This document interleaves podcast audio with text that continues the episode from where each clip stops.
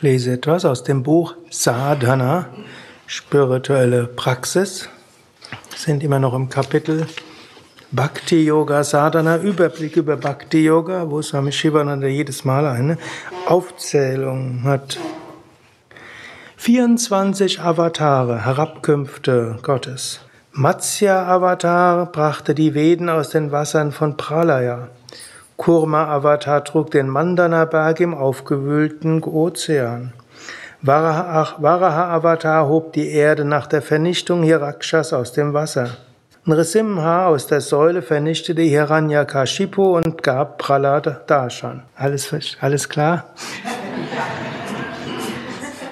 Gut, also er spricht hier von 24 Avataren. Da gibt es erstmal die 10 Hauptavatare von Vishnu. Zunächst, was ist überhaupt ein Avatar? Avatar heißt Herabkunft des Göttlichen in diese Welt. Auf der einen Seite Gott ist transzendent, Brahman, ewig, unendlich, absolut, jenseits von allem. Und die Welt, wie wir sie so wahrnehmen, ist irgendwo eine Illusion, ein Traum oder auch ein Gedanke Gottes, ein Traum Gottes. Denn auf einer anderen Ebene gibt es Gott als Ishvara und Ishvara ist Brahman, der sich in diesem Traum manifestiert als Schöpfer, Erhalter und Zerstörer, als Brahma, Vishnu und Shiva oder auch als Saraswati, Lakshmi und Kali. Oh, und Durga ist dann alles. Dann wiederum Gott manifestiert sich in dieser Weltgeschichte, in diesem Weltgeschehen nochmal ganz speziell in jeweils einer bestimmten Gestalt.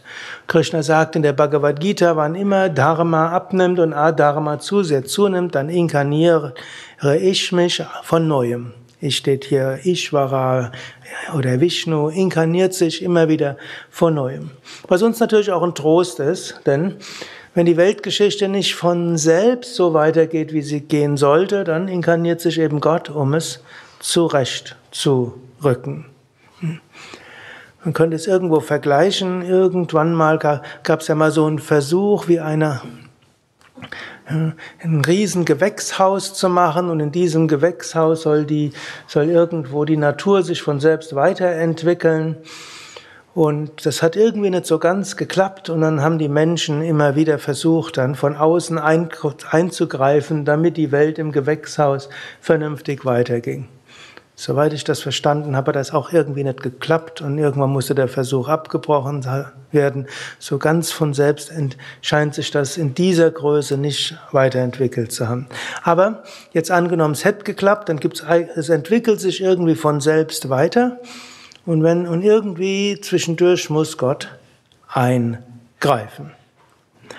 Und so ähnlich dann, die Welt braucht dann anscheinend immer wieder so einen kleinen Schub von Gott, im Großen wie auch im Kleinen. Das ist jetzt mindestens die Theorie der Avatare. Und das Leben auf der Erde hat sich dann auch entwickelt. Und da gibt es jetzt verschiedene Interpretationen. Das eine, es gab immer wieder Asuras und die haben alles durcheinander gebracht. Und dann Asuras sind irgendwo Gegenkräfte oder Kräfte, die nicht in die richtige Richtung gehen. Und dann war zweite Interpretation, gerade die Dasha-Avatare von Vishnu, die zehn Avatare. Gibt's wunderschöne Geschichten, die ich aber nicht alle erzählen kann. Findet ihr alle auf dem wiki.yoga-vidya.de. Da sind die alle in umfangreich beschrieben. Aber wir können die als zehn hm, ja, Weiterentwicklungen auf dieser Erde geben. Dann gibt's eben zuerst mal den Matsya-Avatar. Und dort könnte man sagen, das ist wie das Fischleben, das entstanden ist. Matsya heißt Fisch. Die meisten kennen Matsyasana. Ihr werdet also hier jeden Tag zu fischen. Und das ist wie der Ur Ursprung des Lebens. Natürlich gibt es vorher noch kleinere wie hm, Bakterien und Viren und all die anderen netten Urformen. Aber erst, man kann sagen, aber Matsya ist dann schon ein entscheidender Schritt weiter.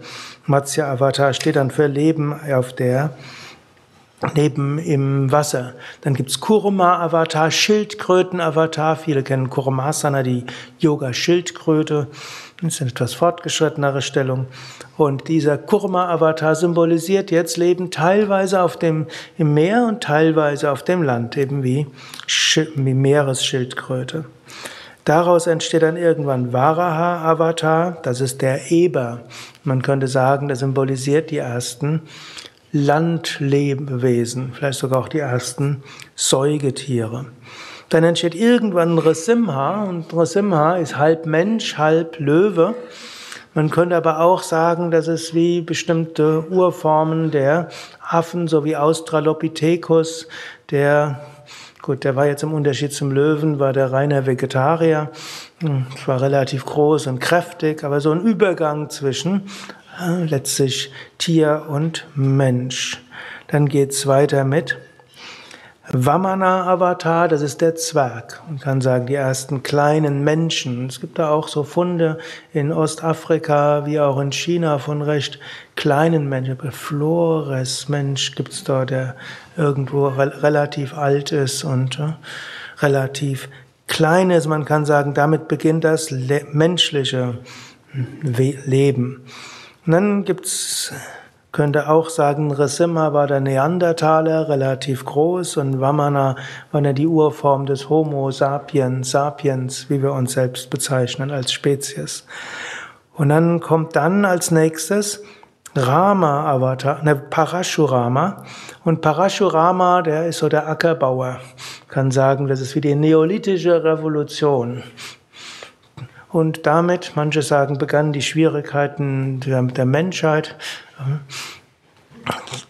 Jedenfalls Varaha Avatar, äh, Vara, äh, Parashurama, so Parashurama Rama mit der Axt, eigentlich mit dem Flug und so beginnt das Ackerbau, Sesshaftwerdung des Menschen und danach kommt Ragurama und Ragurama könnte man sagen, symbolisiert das Leben der Menschheit in Städten und in größeren Gemeinwesen, Staatskunst und so weiter. Der Rama ist teilweise im Palast, teilweise auf dem Land. Und dann kann man auch sagen, da gibt es diese Konflikte zwischen denen, die im Wald leben und denen, die in der Stadt leben. Und das und Rama will irgendwo zeigen, wie kann man ein Staatswesen gut regieren.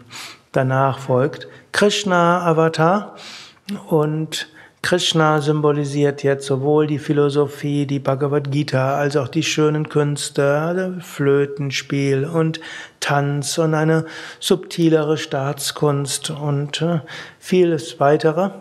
Und damit ist der achte Avatar und dann kommt der neunte Avatar, das ist dann Buddha.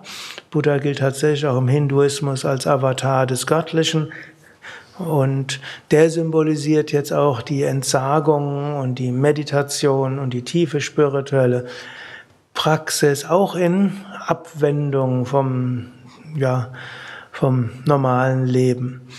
Und dann folgt als letztes, und der ist noch nicht da, das ist dann der Kalki-Avatar, der am Ende dieses Zeitalters geboren wird und dann mit einem metallenen Pferd durch die Lüfte schwirrt, welches Feuer speit und dann entsteht irgendwie eine neue Zivilisation. Manche sagen, das beschreibt so ein bisschen unsere Düsenflugzeuge und anderes und äh, aber der Übergang von ins neue Yoga durch Kalki Avatar wird nicht sehr freundlich beschrieben. So hm, hoffen wir, dass andere Avatare vorher kommen und ein anderes gutes Zeitalter erzeugen. Denn das waren ja nur zehn. Und wer mitbekommen hat, wie, was habe ich am Anfang gesagt? Bitte? 24, also wir haben genau zugehört, 24 Avatare, da fehlt jetzt die Zeit. Es gibt da nämlich noch 14 Avatare dazwischen. Und diese 14 Avatare, die sind noch mehr mit der direkten Spiritualität verbunden. Und die, in, die insgesamt nochmal zwischen Avatare sind. So ist eigentlich so irgendwo zwischen Rama und Kalki gibt es dann nochmal 14 andere, die sehr faszinierend sind und deshalb ein andermal behandelt werden. Arium Tatsat.